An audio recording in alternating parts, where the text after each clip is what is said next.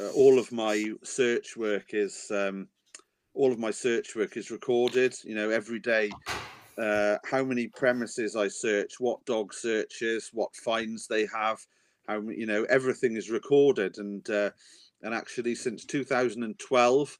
Um, so in, in 11 years, um, I've actually had 1,980 operational finds.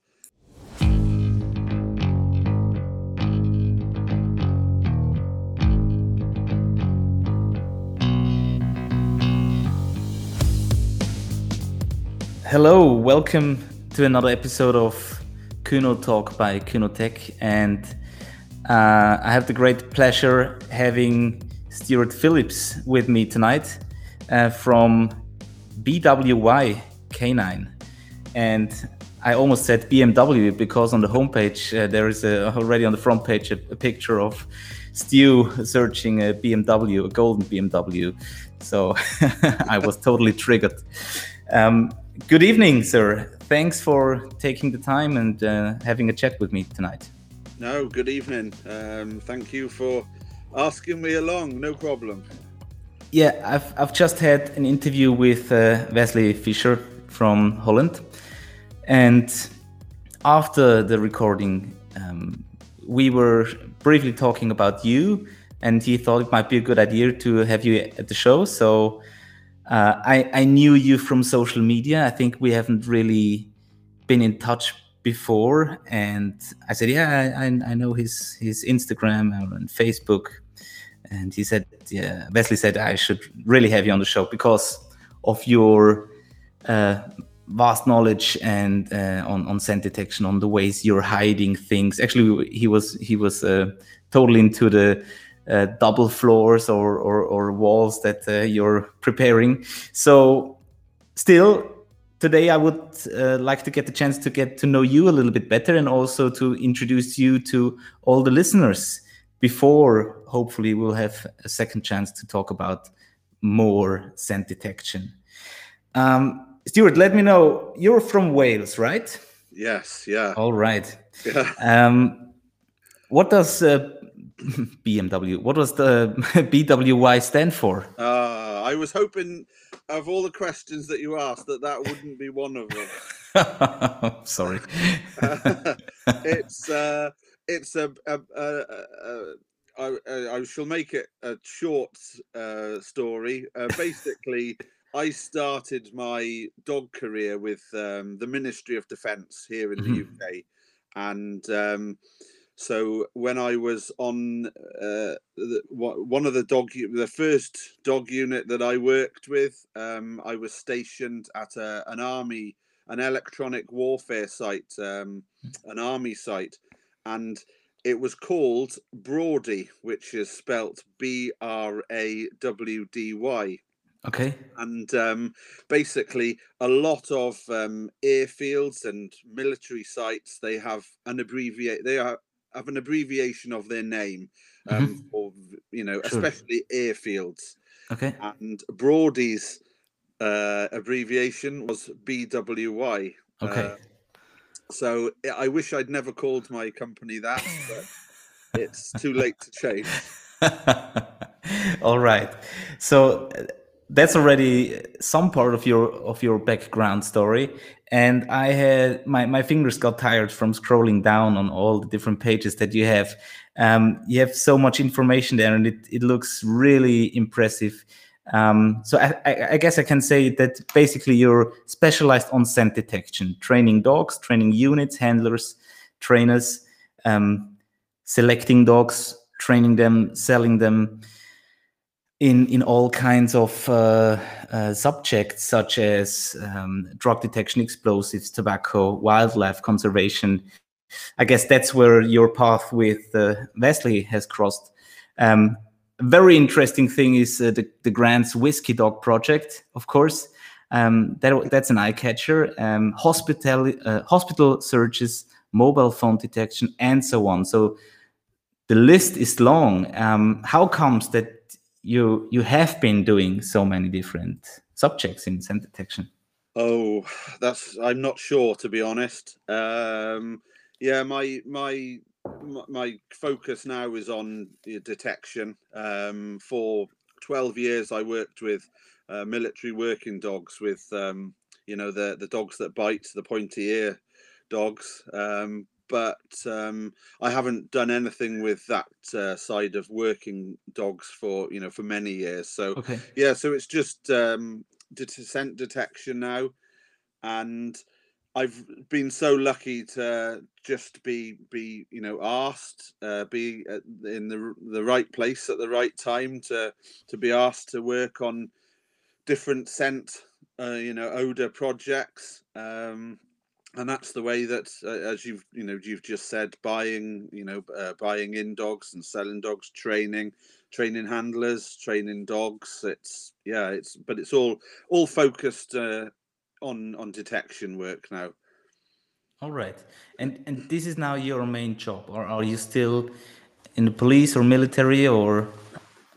So yeah so it's yeah it's my it's my main job but i'm so here in the uk i'm a, a contractor Mhm. for uh, for police, for customs, and we have another law enforcement type agency in the UK which we call Trading Standards, um, and they, as their name suggests, they um, they have a huge remit, um, uh, all to do with um, making sure that you know people don't get ripped off, and they are a, a law enforcement body Mhm. um so i work yeah my my my work my work is although i you know i train dogs and i i do prov- you know sell and provide dogs to people and uh, I, I i i do dog handler training and and in, instruction um a lot of my time is spent actually uh, me with dogs i've trained working operationally for police customs trading standards um, and regional organized crime units Mhm. um, law enforcement basically Wow. yeah So, um, are you having several dogs, I guess, in training at the time?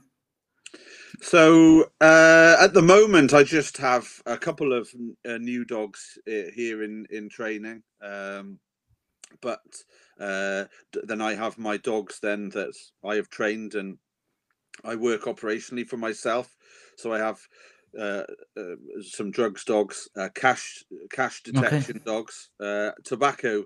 And to, as some people that do know me will know that i'm heavily involved with tobacco detection with Okay. the, the, police and customs and trading standards in the UK um, because we have a, a, a pretty unique problem in the UK where uh, we have organized crime groups, um, crime gangs who, uh, instead of dealing uh, drugs, um, they they deal in, in in tobacco and cigarettes on a huge scale. So I'm heavily involved Okay. with the law enforcement side of that.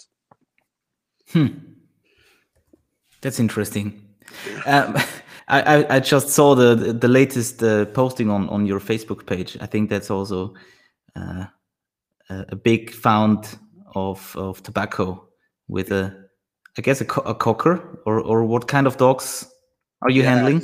Oh, I own yeah. The well, my favorite, my try to my favorite breeds are and you know working cocker spaniels.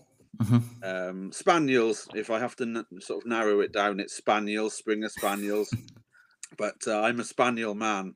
Um, Okay. and f- yeah, I do have a Labrador um, and a, a pointer, which I use for drugs work. But cockers are my my breed my breed of choice. Nice.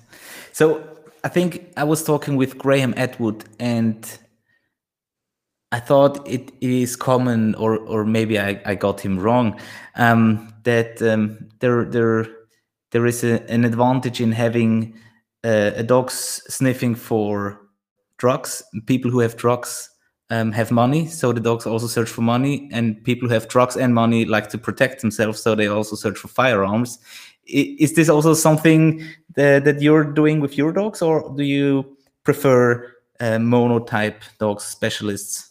So um, yes, I mean people who uh, some of the the pe- people involved in criminal activity with uh, tobacco are yes, that you know they're they're normally involved in other things like drugs um, and weapons, uh, firearms. So my dogs, um, I ha- are, are, just single purpose trained. Okay. Um, because um, so yeah, the tobacco dogs are just trained for tobacco. Mm-hmm. And then I have a dedicated cash dog. That's all she searches for is is cash. Um, and then my drugs dog is also he's dual trained. He's cash. Um, he's drugs and firearms. Uh, he's not cash trained. Um, but um, the majority of, of what we, we do find firearms from um, maybe three or four times a year we find mm-hmm. firearms, but um, cash and tobacco are, are what, we, what we focus on. Great. Huh. So that already described a lot about what you're doing. Uh, in on on the homepage it says um, I think if I didn't get it wrong, it's not a one man show. So you have some some working colleagues, um, at least some contractors as well. How many are there in the in the team? Oh well, that's a good question because yeah, main uh, you can look at my my website and it looks fantastic, like a massive company, but uh, it's just me. And uh, yeah, when I need help um, with um, maybe you know uh, sometimes uh, you know I, I do need help. Uh, mm. The police or customs, whoever, sometimes want uh, more than just me as a handler. So I have other handlers that I can go to um, and trainers. Um, they're all guys that that I uh, you know that I know from the police um, that I've worked with previously. So, mm-hmm, mm-hmm. but predominantly it's just me. But I do have okay. um, probably four or five um, people that I can call upon uh, to help with uh, operational work and and training. All right, sounds great. So, working with all those different agencies and uh, and colleagues, is there a nickname that's got stuck on you that you can't get rid of? Or well, or that you really like, maybe.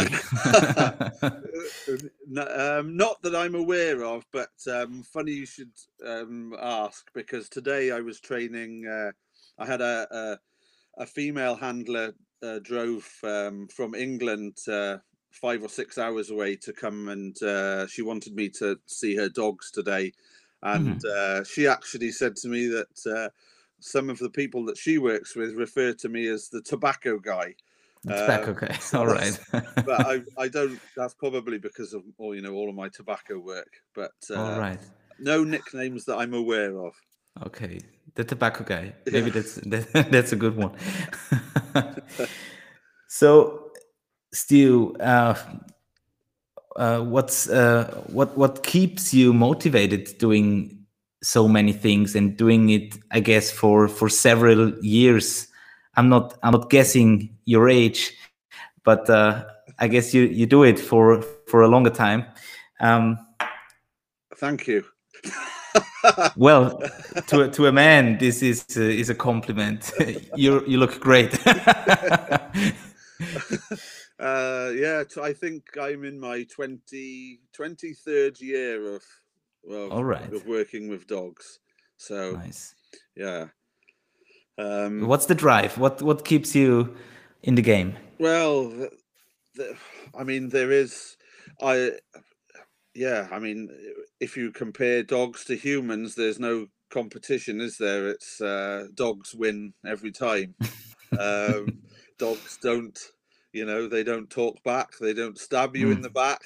Uh, mm. um, I yeah, it's just, it's just, yeah, it's just working with dogs, training, mm. seeing you know, seeing seeing dogs develop, and and then operationally seeing how valuable. I mean, uh, since I've been working, uh, you know, the tobacco dogs for for the various law enforcement uh, agencies. Um, the results that we've had and the things that um, you know the, the the work that the, the dogs have um, have have done is just uh, yeah it's just phenomenal really um, every day is a, an eye opener and it's just a pleasure to yeah just to be uh, especially you know as i say cockers spaniels Mhm. my my breed of choice they're they're just Mhm. so fun so fun to be around and um they're always you know you can doesn't matter what day of the week it is or what time of the day you open up the back of the van or get them out the kennel and they're they're always so pleased to Mhm. to work and be with you so yeah there's there's no other job like it Great. well, it's well, I say job. It's it's you know, it's not. It's actually it's not. I don't treat it as a job. It's uh, it's a passion and Mhm. and it's a way of life. And Yeah. just a way of life for me. It's a way of life for my my wife and my daughter because the the the dogs, the kennels here, you know, they're it's such a tie Mhm, um, mhm. and such a responsibility. So it's not a job. It, it's twenty four seven. It's Yeah. it's a passion really. Yeah, that, that's also what I say. It's it's a it's a way of living. It's a lifestyle. Um, being being so much into dogs, uh, and uh, yeah, Yeah. that totally makes sense. So the UK has a big history in in concerning dogs, like the the kennel club, breeding, working. Many great or a few great um, working breeds are are coming from from from UK, I guess. Um, have you always been surrounded with dogs, or have already your your parents work dogs, or what's the what's what's the story? Um, well, as a kid, we you know we had uh, a pet dog, um, but it was always dogs that I you know I always wanted to work with dogs, Mhm.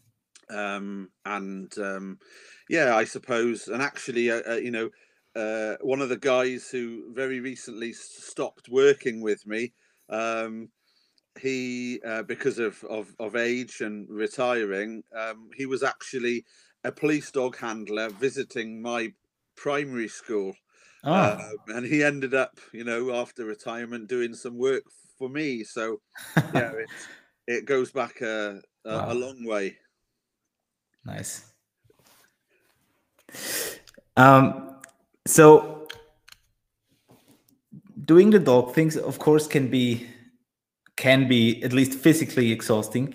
Um, what fills the engine? Are you a coffee drinker, a tea drinker, or uh, do you also like to have a uh, an alcoholic drink in the evenings, or any special diet? Well, as you can see, uh, I eat most things that are bad for me. Uh, no, I, I, yeah, I, I'm, I drink, you know, drink coffee, um, alcohol, not, not huge amounts of alcohol actually. Um, I, uh, yeah, go out, so you know, socially, you know, now and again for a few beers with friends and colleagues. But um, Mm. yeah, I'm not sure what powers me really. Tea, obviously, I'm, you know, British, a big tea drinker, so I've, Sure. as you can see, I've got. Uh, All right. got a cup of tea here now. um, yeah, so I probably eat far too much uh, and drink too much stuff that's not good for me. That sounds very similar to what Cameron Ford said in the interview. But uh, yeah, sure, we, we all need we, we all need something. I always have a, uh, uh, how to say some Haribo with me in the car Yeah. to to snack while driving. So we I think we all have our um, ba- vices. yeah, all right, exactly. So, what's a normal working day looking like? When do you get up? What's what's the first hour of the day looking like with the dogs? Oh. I guess. Uh, yeah, Norm. Every, well, it depends. If so, today I class. Today I class as you know. I'm. I've been at at home, but I haven't been at home. But um, what I mean by that is I haven't been travelling. Um, uh, to, to, to you know to go and work with um, whoever I'm working with. Um, but today was uh, you know six six a.m. up. Um, No breakfast, uh, no breakfast or coffee or anything. Just up at six a.m. and uh, straight across to to get the dogs out. And after I've been out with them for an hour, an hour and a half, um, I let them run through our fields here. So um, Nice. we've got um, quite a few uh, acres, you know, here. Um, Wow. Let them have an, a good hour, hour and a half, and then then I go back for breakfast. Um, and this morning it was just a case of grabbing a a, a quick uh, some porridge and some tea, Mm. and then dri- drive, load the dogs into the van, drive uh, about 15, 20 minutes away um, to a training location because, as I say, uh, I had a, a dog handler come in from uh, about five hours away to to come and do some training today. Um, so that was a a, a nice day because I've finished and I'm I'm home. You Mm. know, I'm home at a reasonable time. But um, uh, tomorrow, tomorrow, for example, I will be up at two a.m. Mhm. and uh, 2 a.m. exercise the dogs, load the dogs into the van, and then 3 a.m. leave for a five-hour journey in right. uh, in the van uh, to meet police Mhm. uh, to do uh, an eight-hour operation with them Okay. with the dogs, and then uh, and then uh, like a five-hour drive back home. Mhm. So that's uh, a lot of a lot of driving normally. yeah. Yeah. So th- that already is a, is a great bridge to the next two questions, actually. One of the most important ones for dog people what kind of car are you driving? Oh, there's only uh, there's only one uh, there's only one car for me, and that's uh, a Mercedes Vito. All right. Yeah. Is it a is it a, the, the the business van version or is it uh, like with with uh, back seats but uh, uh, separated um, loading room? Uh yeah, no. So I used to get uh, crew vans Mhm. um, with uh, seats behind me, yeah. but but now um, the kennel setup I have and the amount of equipment that I have to carry, I just have uh, two seats up front, and then behind me is uh, full of um, equipment, uh, all sorts of equipment that I need um, for my work. Um, sure. and then the the kennels then in in the back then 2 Mhm. uh, two up two down kennels um but yeah it's my mercedes uh, i i won't buy any other any other vans this is my sixth mercedes van All right. Uh, four four wheel device, automatic, or Oh, what's, oh. what's your choice? oh yes automatic yeah All right. automatic and uh, yeah it's just so comfortable um such a comfortable van and Hmm. It is. um yeah yeah really yeah really nice It was a really hard choice. Um, also for me, I I was very into the Vito. Uh, since also it's in the cities, it's in it's smart to have a Vito because it's around five or ten centimeters less in height than the than the VW T6. yes So you can you can drive into inner city parking houses, for example. Um, at least in most of them. Uh, but in the end, I, I I have chosen the VW. It was just a little cheaper. it was a you know it was a presentation car, so it had already a few kilometers on it. uh, okay So I, I got a good price for it. Um, but also automatic, especially for long trips, it's such such a nice comfort um, ha- having having an automatic car. definitely uh, yes And doing these long drives, are you listening to podcasts, audiobooks, or are you do you prefer to have a proper book in your hands to read? Oh, so uh yeah, so I listen to um I listen to the to radio and then depending on the time of day, um I do listen to podcasts. Mhm. So yeah, I've listened to quite a few of your podcasts. All right. Um, Great to hear. Yeah, and um yeah, th- uh, the, I'm just trying to think. There's quite a few podcasts out there that I have been listening to. Um, but I, you know, I, I actually put on my Twitter the other day. I get quite. I've never been a big reader. I used Okay. to hate, re- hate reading in school, and um, but for the past six or seven years, I uh, I've read an a, an awful lot of, uh, of Okay. books, but they have to be dog related. Mhm. Um, I can't read a a, a fictional story. Um, okay. You know, I, I have to read. You know, I'm surrounded by books here. You know, all sorts of. This one is like search and rescue dogs. Mhm, mhm. Um, so it doesn't matter what the discipline is, but uh, yeah, I, I read a lot of books as well. Nice. Yeah. Um, any any particular book or or audiobook that you can recommend, or or what are you listening to right now? Oh, um, what? So I've been, uh, I've the last, well, the last pod, um, the last podcast that I listened to was uh, Mike Ritland, um, uh, from from the US, um, and uh, yeah, that that was probably about a week or so ago. Okay. Um, yeah, audio books. I'm not a big fan. Was it sorry, sorry to interrupt. Was it also dog related? The bod- podcast with Mike? Yes, yes, yeah. Okay. Um, yeah, it's drop drop the mic. Is it drop the mic? Mike Ritland. Um, I well, and I'm only about uh, his, his podcasts are, are well. The, the last one that I was listening to was pretty long, so uh, I haven't completed it yet. But Okay. um, yeah, but pod, you know, the the podcasts that are one two hours are ideal for Mm. listening to when I'm driving in the van. Yeah. Yeah. yeah. um, reading so many books and, and listening to so many others, uh, is there any particular quote, a special quote that you have in your mind, or or maybe even from the time before? Um, is there a quote that you like to point out? Well, uh, yeah, there's there's a, a few different uh, there's a few different quotes. Um, a quote that um, a quote that I, I use myself and tell people all the time um, is a quote which is "Training is training. Training is not real." Uh, that's that's a quote that I quite often uh, uh, use myself. Um. I'm not sure whether it's been out there before now, but um, yeah, I think that's that's very interesting because, uh, of course, today you will you will you will get the question from our previous guest, Wesley.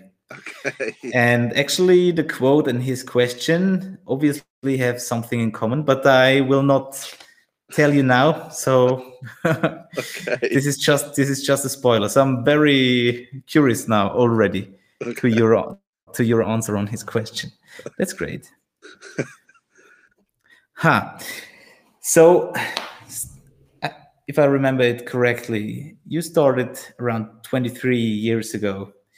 Um, I guess did, did you start right away with the dogs, or did you before that ran through some basic training or or, or other kinds of uh, jobs? And who who really got you into the dog thing? Who brought you further?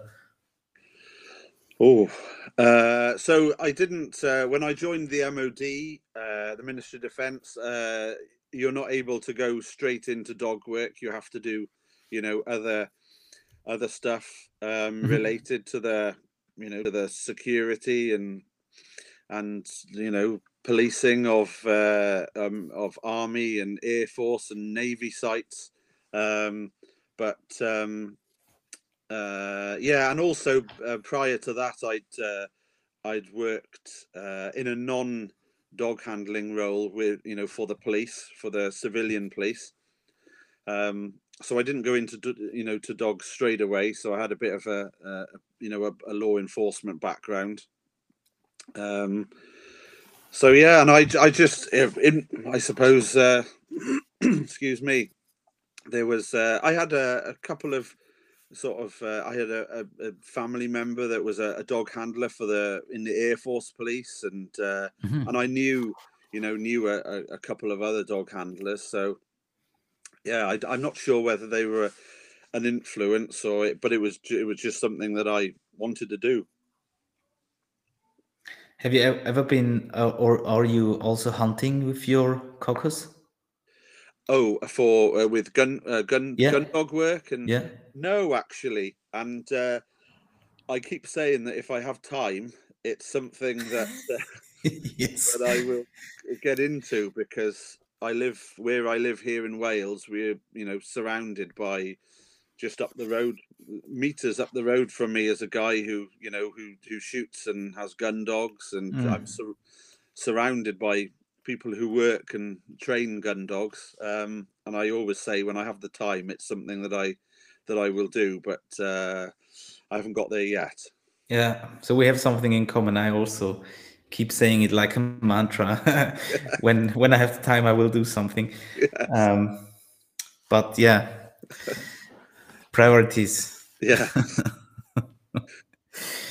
uh, has there anything, or is there anything about working with dogs that you have found difficult ever since? Is there a particular task or part of the daily routine with dogs that is just not getting any easier?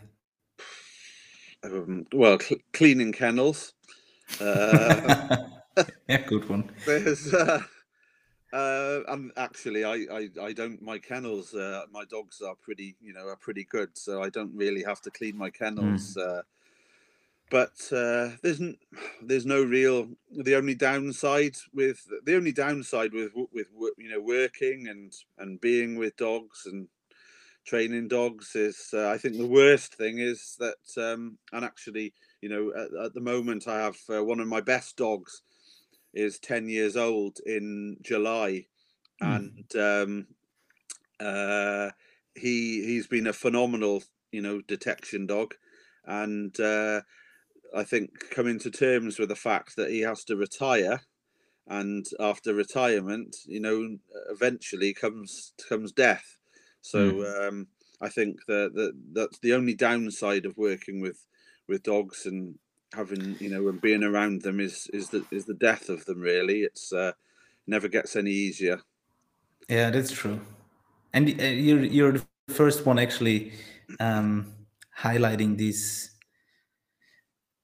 uh, this this fact that um, time runs by with dogs a lot faster than with with anyone else. Um, and that's that's somehow that's a sad aspect yeah. But um, yeah that's just part of the game i guess. Yeah the sad sad part of the game mm. unfortunately. Uh, so is it a, also a cocker or is it a, one of the pointers or labs yes um, he's a, a working uh, working cocker.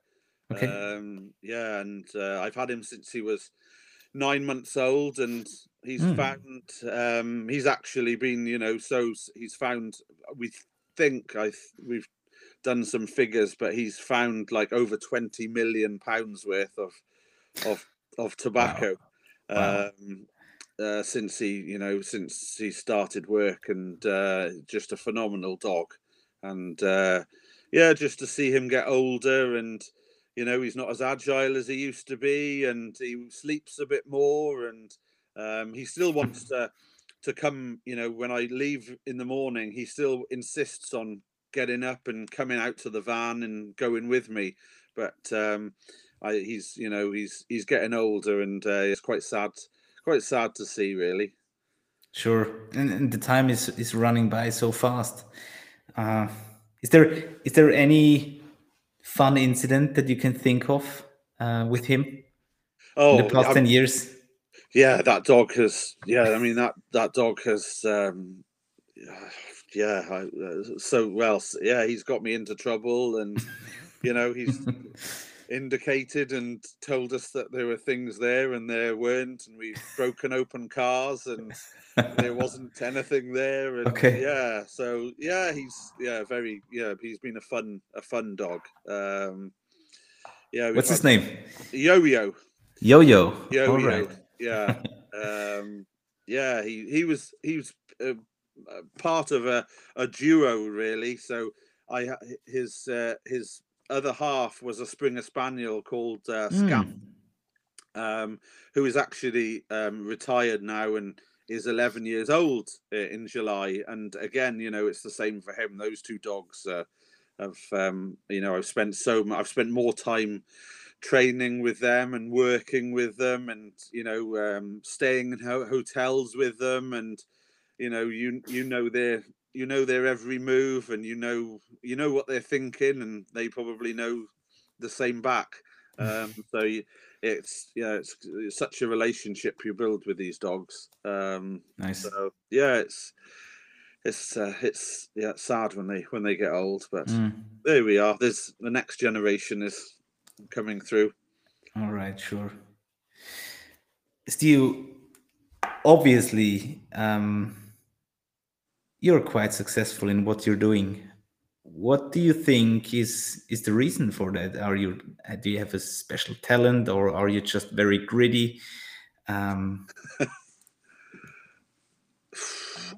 uh, I so I'm I wouldn't say I'm greedy. Uh, I'm no, sorry, sorry, grit, gritty, not greedy. Gritty, oh, gritty, gritty. gritty sorry, gritty, sorry. Gritty. Oh, I thought you said greedy. No, no, no, no. sorry. I, I, I just, I, uh, you know, I enjoy what I do, and I try mm. to do it to the best, you know, of of my ability. Mm-hmm. Um, and I, you know, I try and get the dogs, the dogs to the to the best, you know, possible standard and uh, and you know, like a lot of things, reputation. I would like to think that you know I've got where I am because of uh, having a, a you know a good reputation. So yeah, it's uh, yeah, it's uh, I, yeah, I'm not sure. it's a difficult question because um, actually, I think 100% maybe 99% of the people I, I I'm I have the pleasure to talk to are very humble. And I think we sort of live in a community or in communities where it's we, we're not really or or we don't really like to talk about ourselves like oh wow I'm so successful but obviously you are. So um and I think that's that's what you say. You you you try to keep the standards. You you put a lot of work into things and um, we have a we have a saying in, in German that um, no master has fallen from from heaven.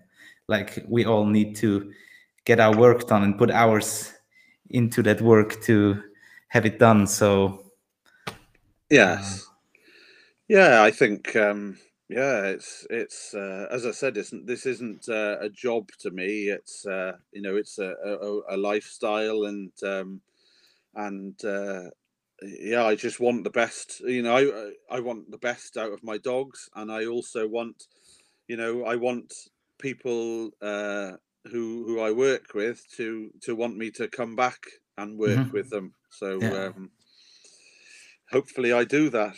I hope. Oh, I I believe so. Obviously, you're doing a great job, and I'm I'm very eager to get more into what you're doing and to put some more time to in, in research your your homepage and and all your um, YouTube channel. I just found out about your YouTube channel before we started this interview, and I was um, starting uh, this uh, the interview with uh, with our Turkish colleague.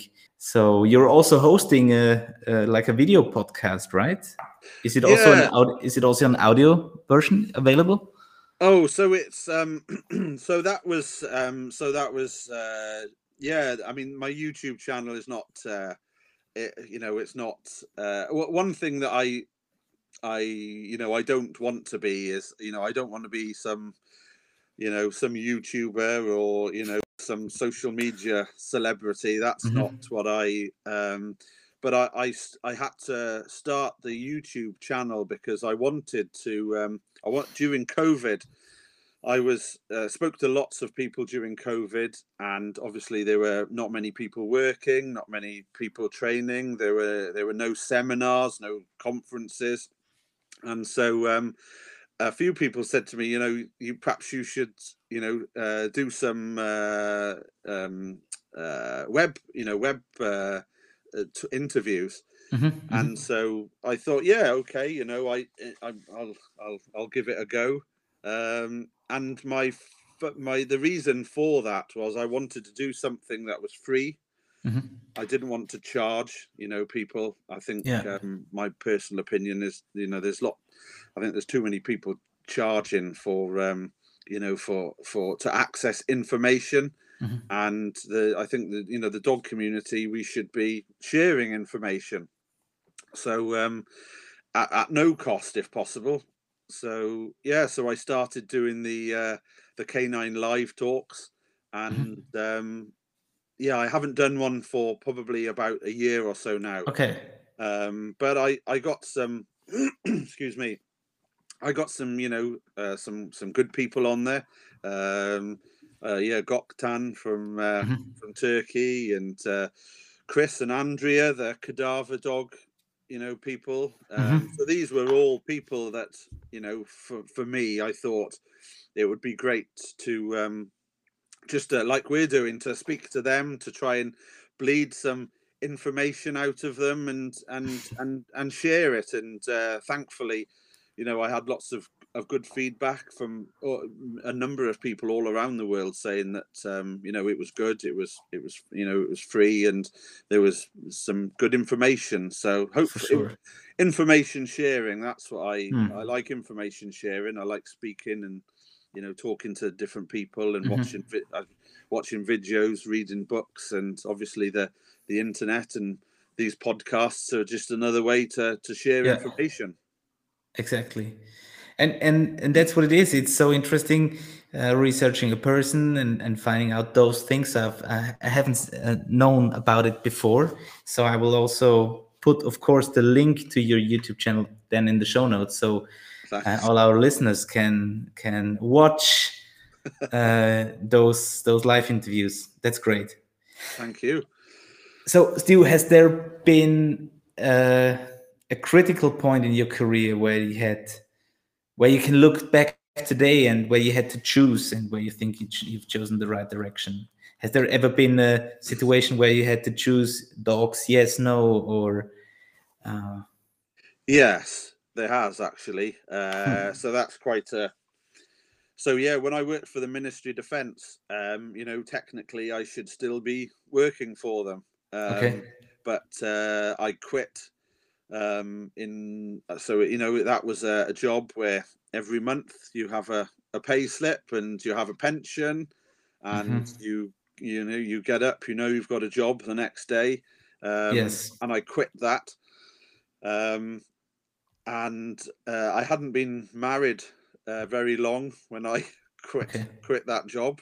Um, and it was a very, you know, working for the Ministry of Defence, working for the government was a, a, a good salary job as well. Sure, sure. Um, so I quit. and is it like is it like you you can't be kicked out unless you do something really stupid? But it's a very secure job, right? To have. Yes, yeah, yeah, very. Uh, so yeah, very um, a very secure job. Um, and uh, yeah, unless you do something very stupid, you, you know, Mm. you've got a job for life, really. Mm, yeah, Uh, yeah. So um, yeah, but my career had become, you know, pretty sort of stagnant, and I was doing the same thing every day, day in Mm. day out, and unfortunately, I was I was on a, a dog unit, you know, uh, with other handlers who uh, they didn't want to progress, and Mm. they uh, they didn't. I was one of the youngest at the time, and they didn't particularly want my thoughts and comments and ways to progress and develop and um yeah and it, it was just uh, actually it was not enjoyable going to work. Um and by leaving i had only only about a year previously um before i left i had reteamed with a new military working dog.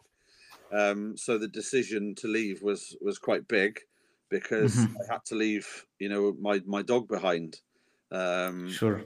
so um but so it was a very difficult decision and actually um i went to work for a private company and it was my first time leaving you know leaving a government job and going to work in the private sector and i went to work for a, a private company and uh, it turned out to be one of the worst private dog companies that i could have gone to Okay. uh, I only stayed there nine months, uh, Okay. and I moved on then to uh, another private dog company, which was equally as bad.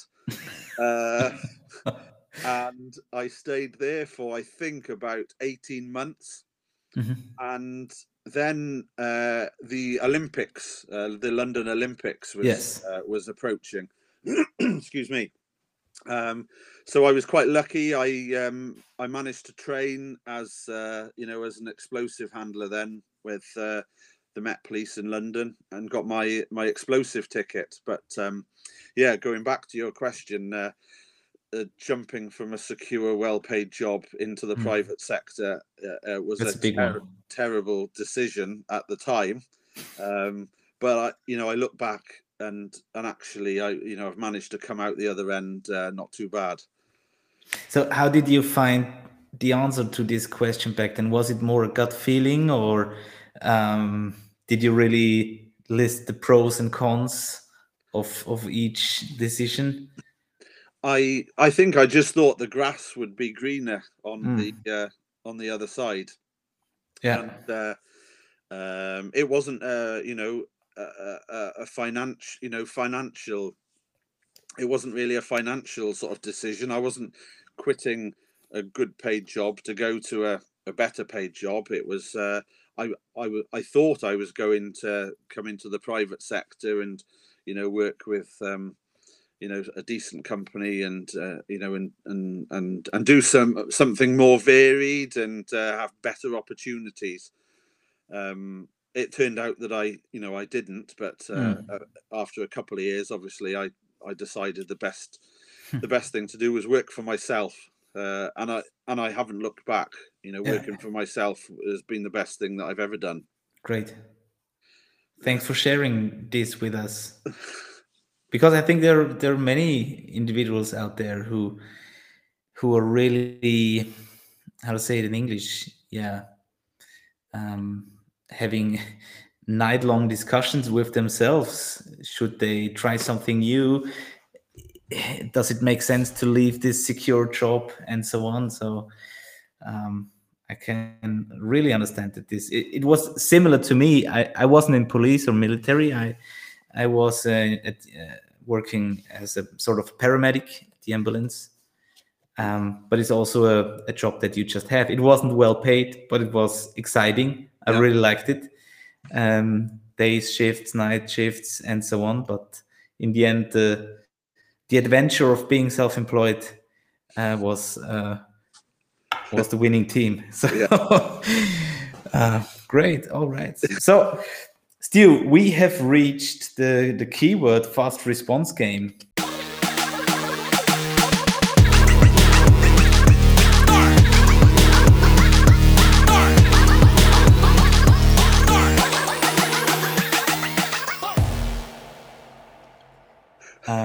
Okay so I'm I'm I'm I'm interested now. Um, maybe some of the answers I could already predict, but I will add some additional rules to yourself or for you. okay Um, so I will just um, throw some some terms or phrases, and you try to answer them as um, how to say yeah as fast as possible with your gut feeling okay and afterwards we could uh, discuss uh, one or the other answer. Okay. So let's start with this one. And and i already know the answer but uh, let's make it a little more tricky for you. You're sent to a lonely island. What breed of dog would you bring with you if all the cockers were out? Well it would be a springer spaniel. Okay.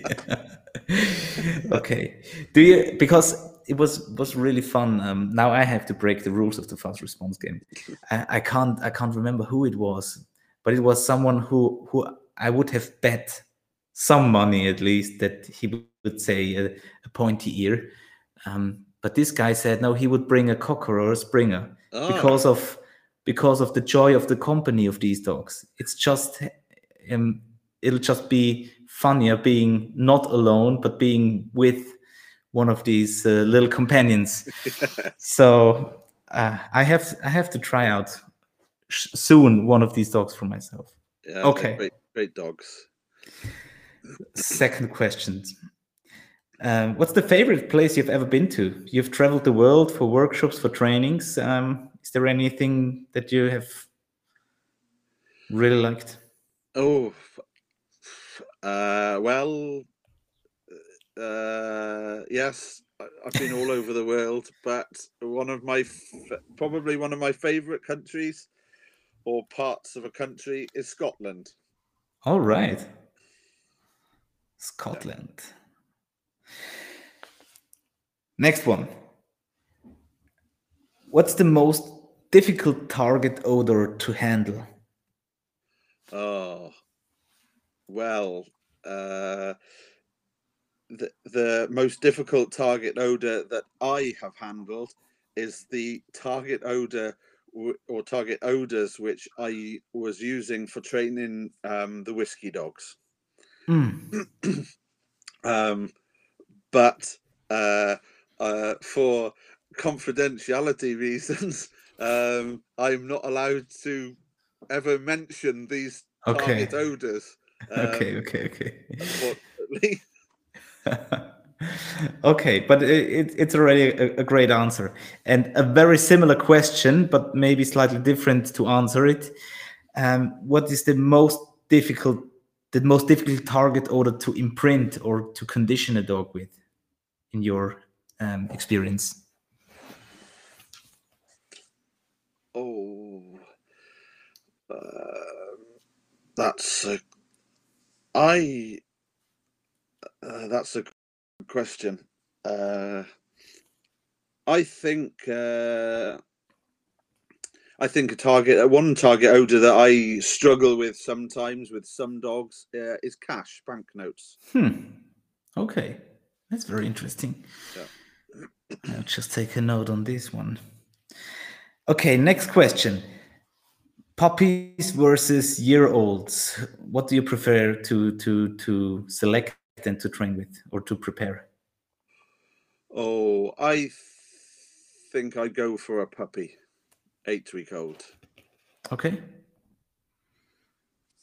Is this the the the age of uh, the the minimum age that you can put the dog away from his mother?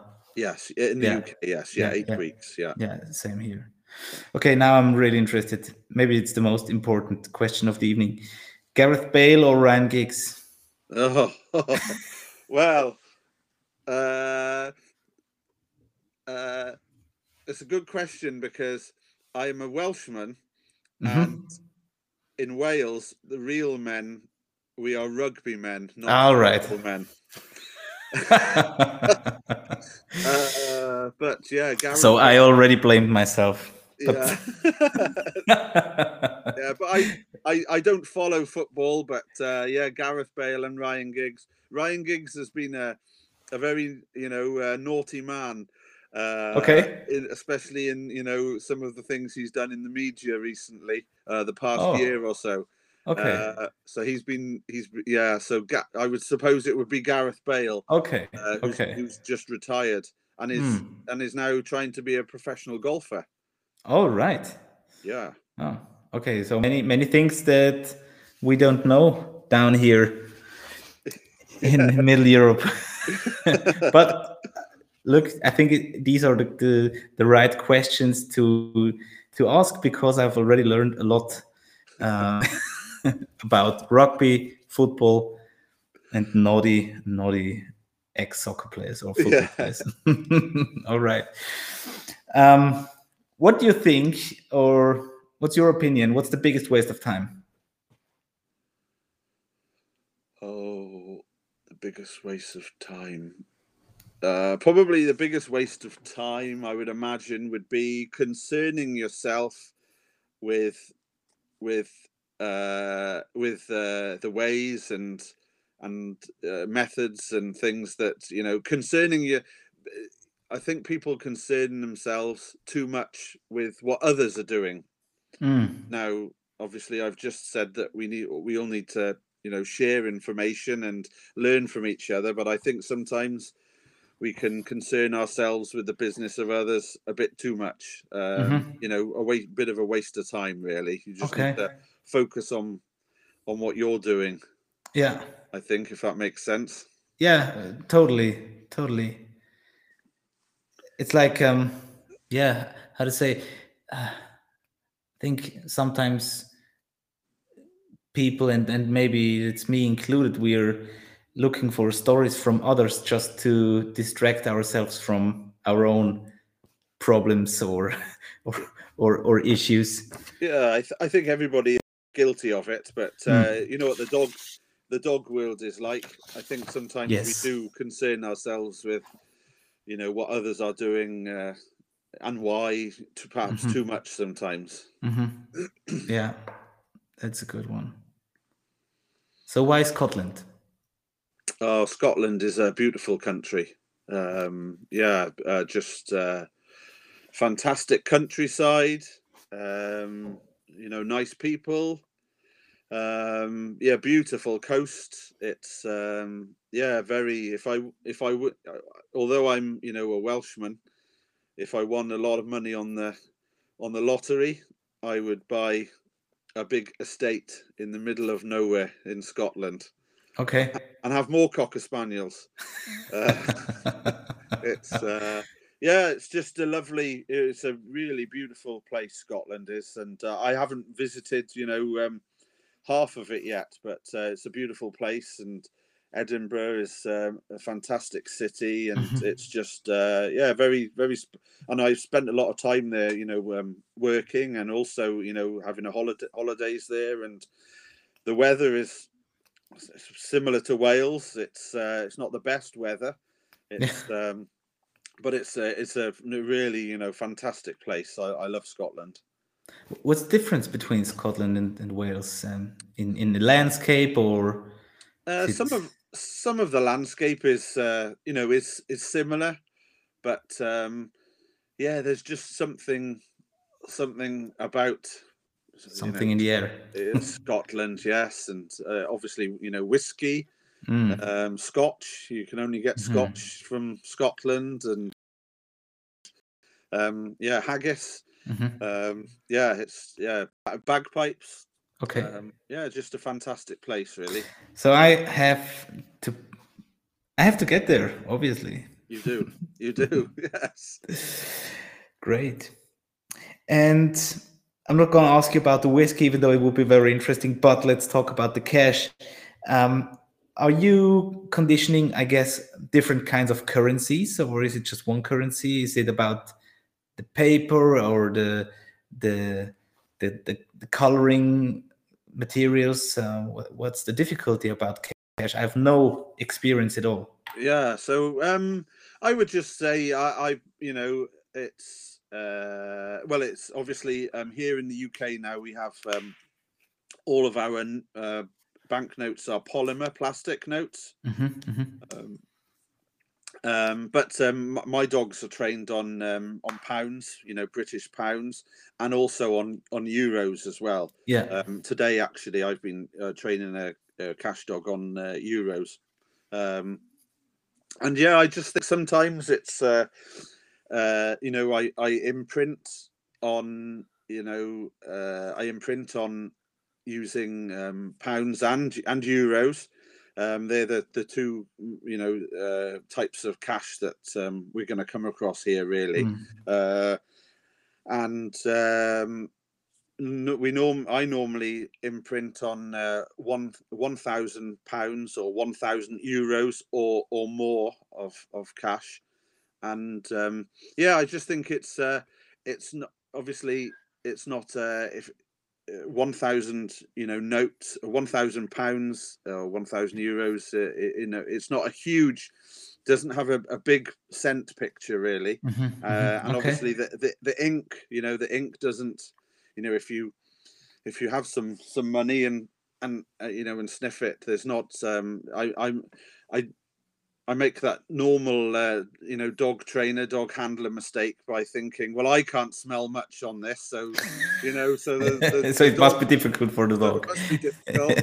uh, um, but yeah, I, I would would say it's probably, uh, you know, most of the, the, the common drugs that we use for training and uh, the explosives and and even you know firearms and um, firearm residue is all has quite strong odors, but cash, um, unless you you you know, unless you've got a lot of of, of cash, I don't think it mm. particularly gives off a lot of odor. Mm-hmm. Uh, and when hidden, you know, when cash is hidden uh, very very well, um, which people, you know, criminals do hide cash very well.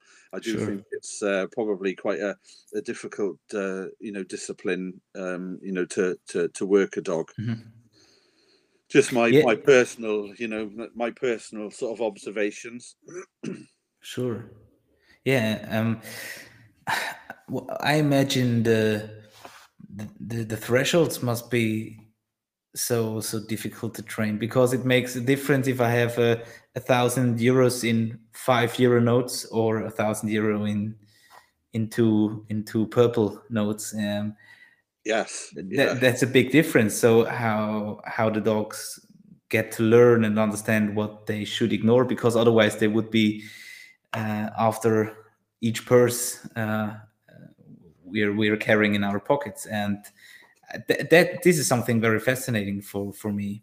So yeah no you've you've um yeah. So i think you still have you have 50 euro notes don't you yeah yeah so uh, yeah as you've said you know um you know the the, the a, a bundle of um uh, you know 10 10 5 euro notes is going to have a totally different um, mm-hmm. you know um, strength and and and odor picture than one 50 euro note so mm.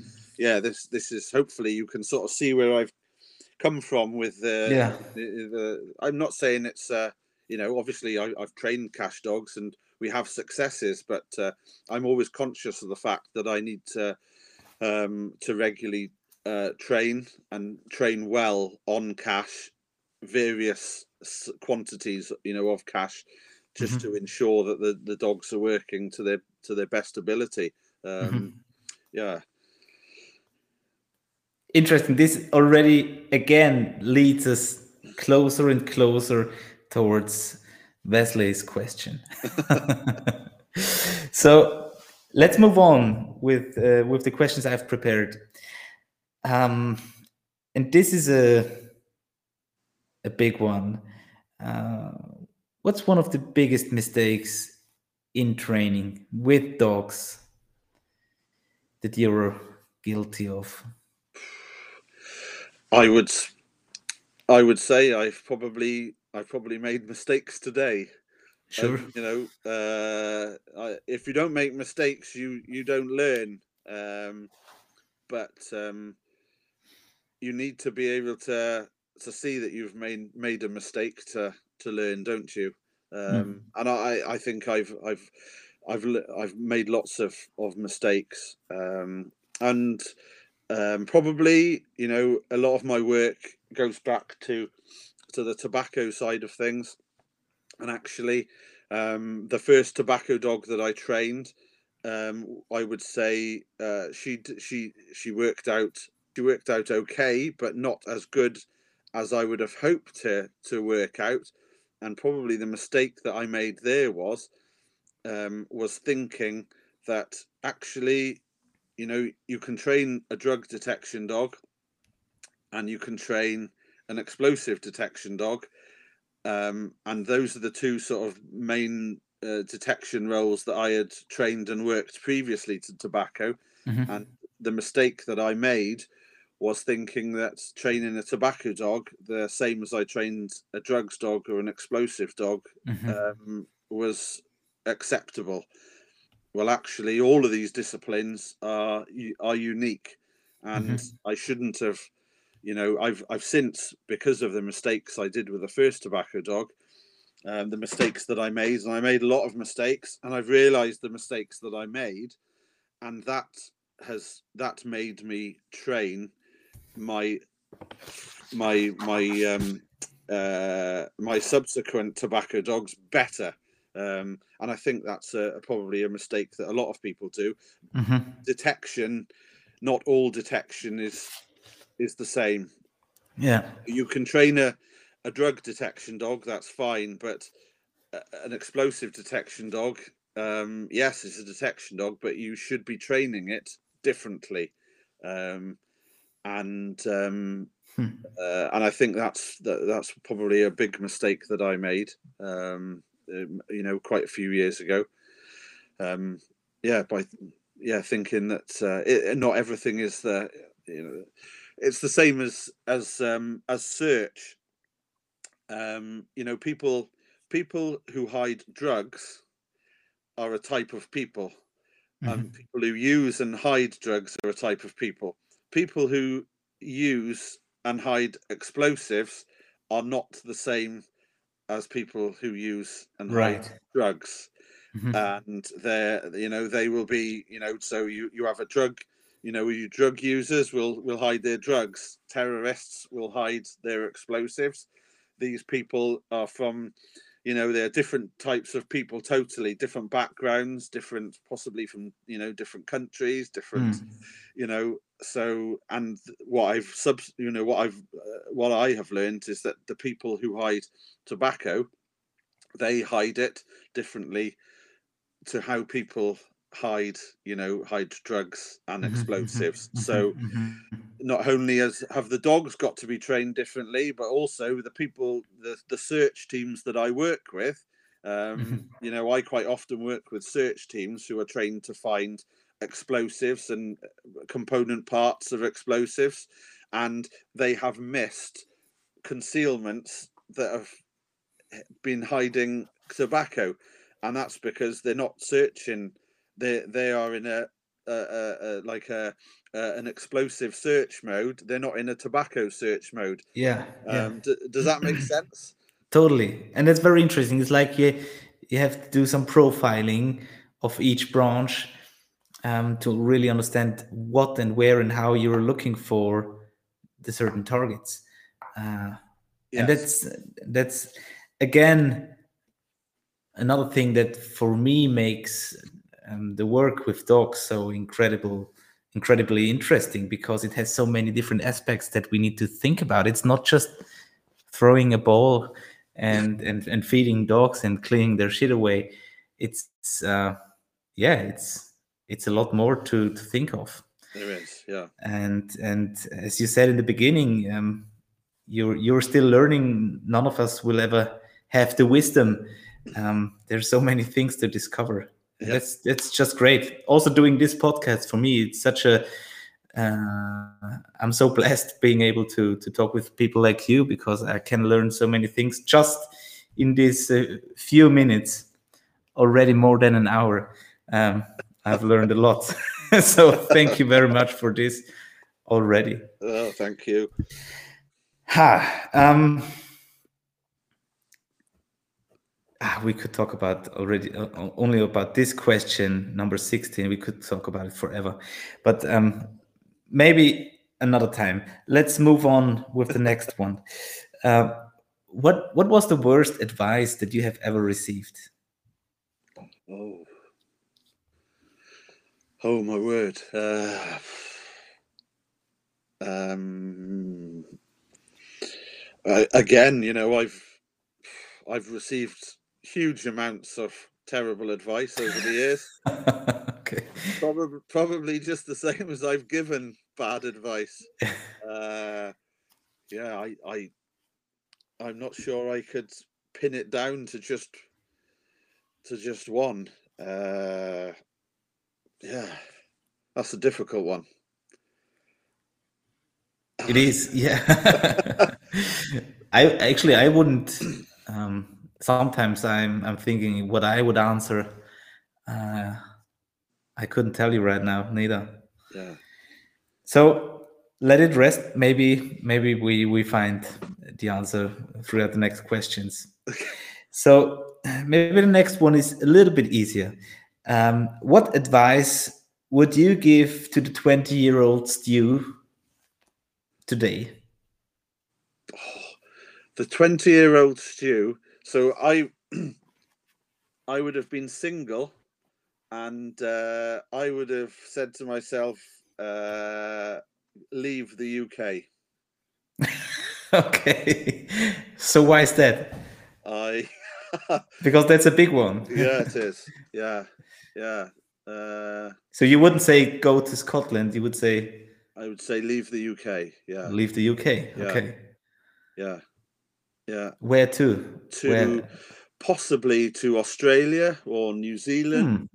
Hmm. Oh, interesting. or- Yeah, or possibly the US. Yeah, Mhm. yeah. That's that's what I would have. So Sorry, it's not a dog related. no, no, no. That, that that's that's what the, the the thing is about. So um, that would would have been my my ongoing question because of the w- working dog communities in those countries, or because of the, agencies, or what what's the reason for going abroad?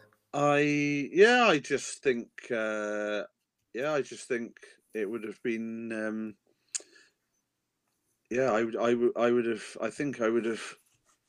I would have preferred to have lived and worked somewhere, somewhere other than and other than the UK. To be honest, Mm-hmm. Mhm. um, yeah, and I said, well, actually, you know, uh, if I was having to go to an to move to another country uh, for dog related stuff, then I, it, I would probably have uh, have told myself that, uh, but I didn't know this, that I should go to the Netherlands or Sweden or Mhm. you know Finland or or somewhere like that. Um, Okay, interesting. Yeah. Have you ever been to Austria? Uh, no, I haven't been to Austria. Not So yet. we have we have to change that. yes. yes. but I haven't been to Wales neither, so You're always welcome, Flo. that's that's great to hear. Thank you very much. Um, running a business, having a family, being a great guy, I guess. As, as much as I know you for for about an hour now, uh, w- w- what are you really proud of?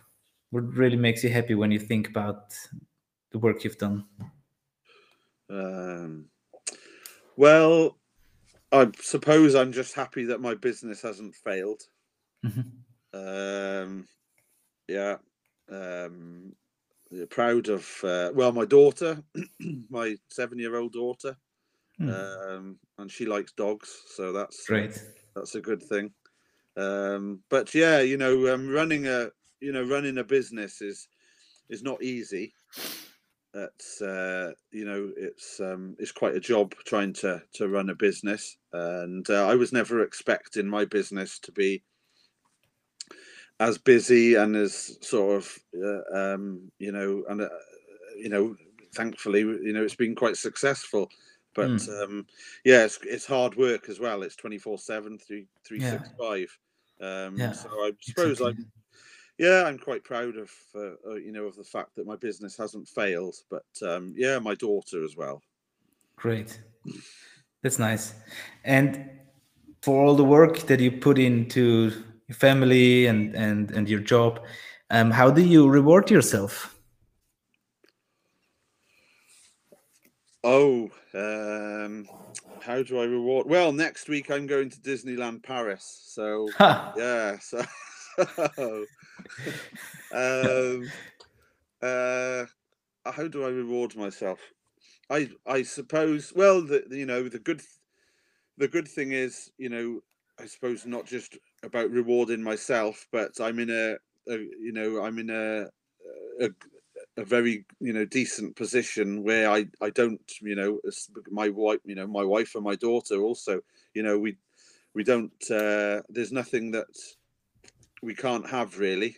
So uh re, you know re, you know rewarding myself i suppose uh it's you know we can we you know we can manage quite uh there's nothing that we don't if we want something we have it or if i Hmm. want something i have it but uh whether i have time to to do it is another matter yes, that's true.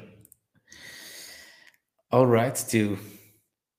So we've we've covered almost every question. Sometimes I just um, leave one or the other away because throughout the conversation, some of the questions already are answered. Sometimes I just think it doesn't fit uh, the chat, but uh, I hope you felt comfortable with uh, what I've asked you so far. Um, of course yeah no it's fine so now we've reached the question of our previously guest, and as already you know, it was Wesley Fisher who, whom I was also interviewing the first time. I, I didn't know him before. Well, I, I, I did know him, but we've never talked. We've never um, seen each other. Uh, and I think he he has one of the most interesting questions. If I am the one who rates, but I'm not. Um, so the question is talking about dogs that ran through their basic certifications and then being operational after how many operational hours or days do dog teams need refresh training or operational training not certification training? Is the is the question clear? I thought it's very interesting because um, he was like talking about or we were talking about certifications and they're done annually or in in in certain time frames but um, dogs are prepared for these certifications and and very often the certifications um, test important skills but not always operational skills so i like this question of his um, when after how many operational hours or days do dog teams need a refreshment? Jeez, well, that's uh, a good question. So I would say, um, my my own dogs, um, we my own dogs receive uh, at least at least two days per month uh, refresher training. Mm-hmm. Um, at, you know, at least to today, I've you know I've been on uh, refresher training. Um, so you know, last month in January, um, my dogs all had five days of you know of refresher training um, just in January alone. okay. Uh, so, but you see, I'm again, uh, unfortunately, I'm referring back to my tobacco work. Um, oh, go ahead. I'm very fortunate that my, my tobacco dogs are having operational fines every day. Mm. Um, and some days I, have had some days my dogs have had um, you know one dog will have four or five operational wow. fines okay. in in a single day um, so um, you know I, I mean yeah, last last year I did uh, in 2022 I did 660 operational searches. Mm-hmm. So wow. um, you know again because my my dogs are they are operational all the time. They are getting live operational fines all the time.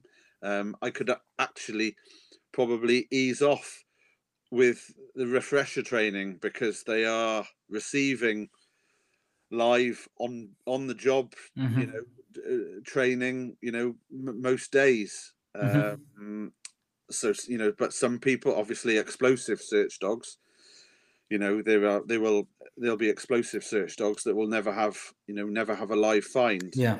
Um right. in in the whole of their maybe 10 years working. Um so it's important that they obviously receive, you know, refresher training and um, you know continuation training.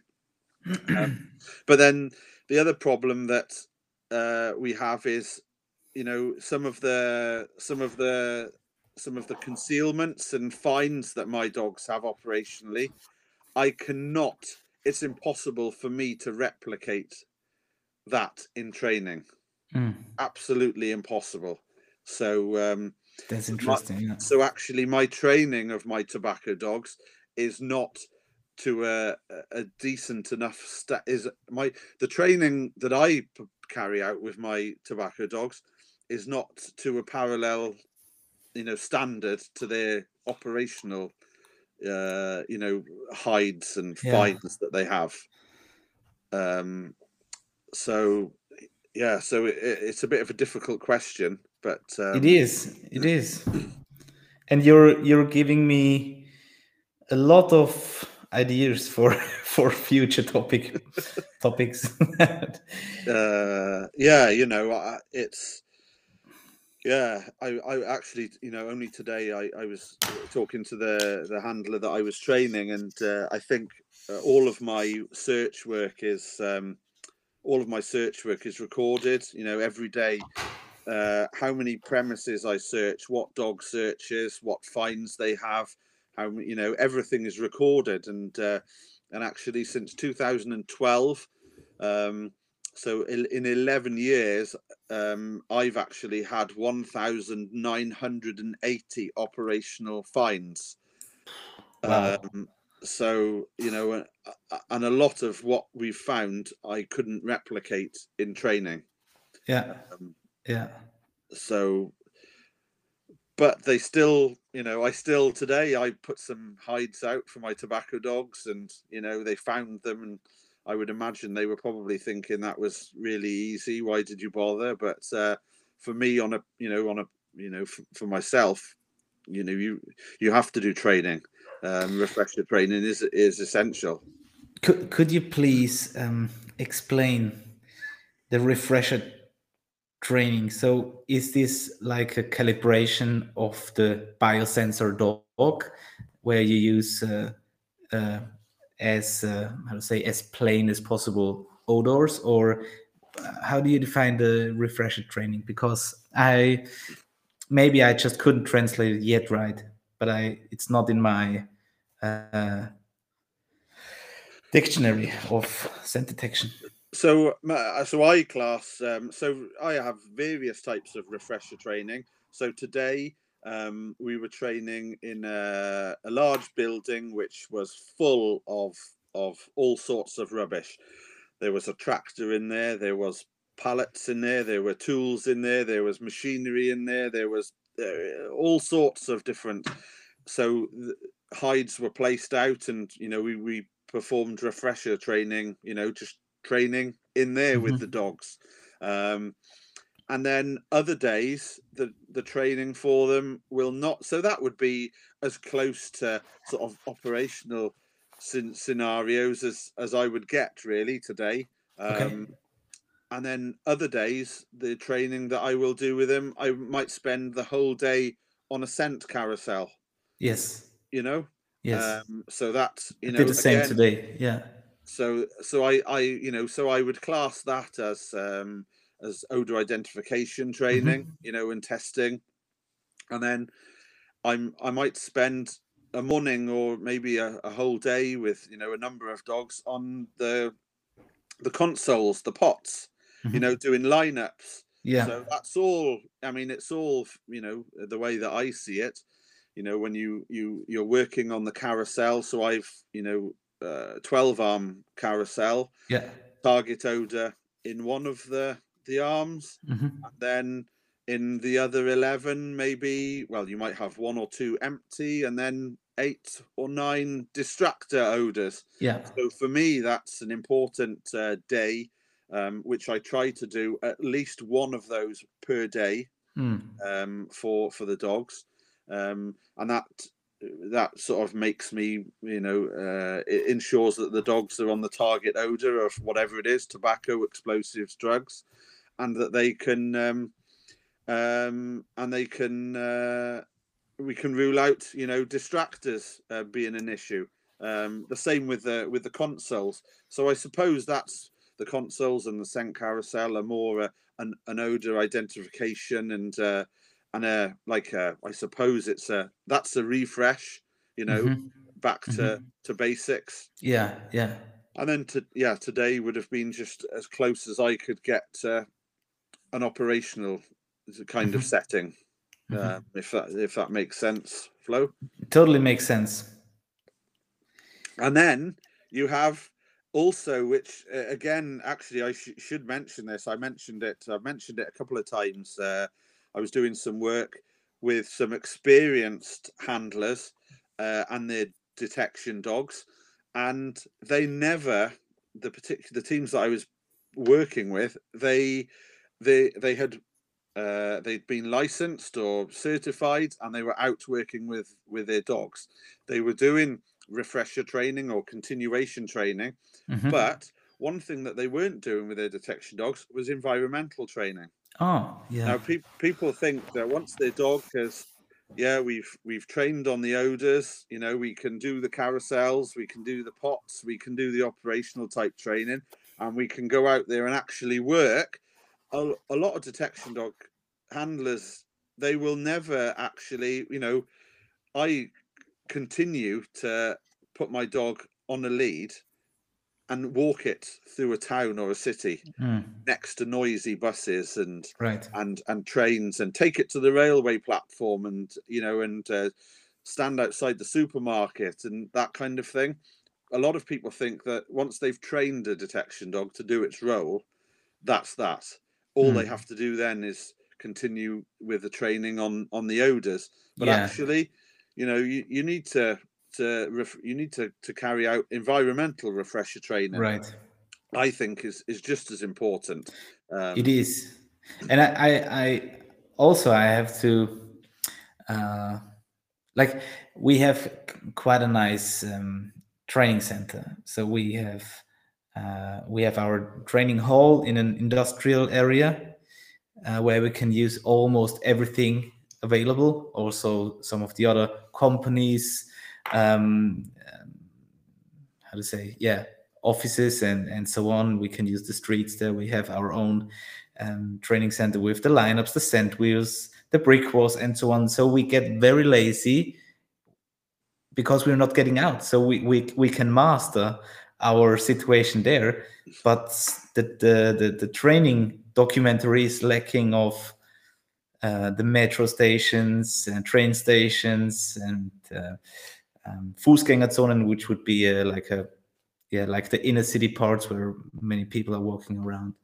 So and and you say it totally right. So I'm, I'm, we're I'm on the same page. These environmental trainings shouldn't be left away. It's so important to Yeah. to to have a dog that is not just able to sniff out a trained scent, but also who is able to sniff it out in new places where they haven't been before. yeah Yeah, definitely Great. Yeah, you see people, um, you know, people will have a puppy and uh, they will focus, you know, spend many, many weeks focusing on environmental training and getting that Mm. puppy ready, developed ready for, you know, for the start of its odor training and search training.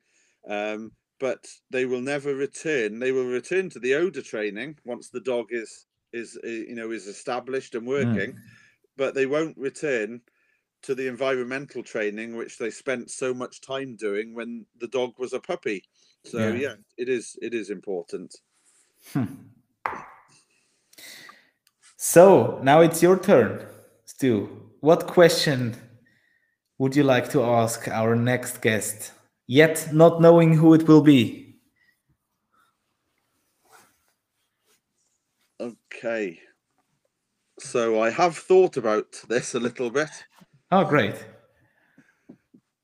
and my question is is is it is it better to learn from a trainer or an operator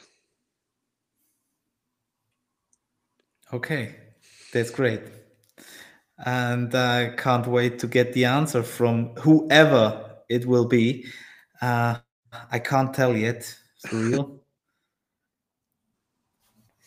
but I will let you know uh, as soon as we have the next episode recorded. Um, I will let you know who it is, and uh, if it's in German, I will translate it for you. Of course, otherwise, Thank I you. will send you the link. So, still uh, 1.5 hours, um, a little less maybe. Uh, we've we've run through many things. Your history, your your knowledge on not only tobacco dogs, also on many others. um, and it was a blast. Um, um, thank you very much for for taking the time. Is there anything else that you would like to point out? Anything else that's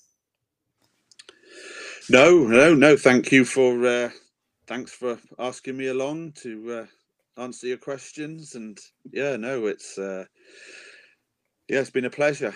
Um, as Great. I say, it's always nice to, to talk to like-minded dog people, and you know, hopefully share a little share a little knowledge and uh, insight into you know into what I do. And no, thanks very much, uh, Flo. That's great. Um, I'm glad you liked it. So if I, if you allow it, if I may, I would uh, put your links to your social media, to your website, etc., uh, in our show notes. So all the listeners who are interested in getting in touch with you will uh, flood you on on your email account with their requests. Um, Thank you. So, guys, you can um, get his his uh, yeah contacts uh, in the show notes. If you, you like what you've heard so far, please let us know. Send us uh, an email, send uh, send us a comment, give us a rating. Um, let us know what we could be doing better. I know sometimes I struggled with the, the sound settings of the podcast, but I really hope uh, that you could hear and, and listen to everything that we've recorded. Yeah, this is it for another episode uh, with Kynotalk. And I hope you're having a great evening now at home. And I really hope that we meet sooner or later in Wales, in Austria, or in Scotland, or wherever. so take care and see or listen to you soon. Thank you, Flo.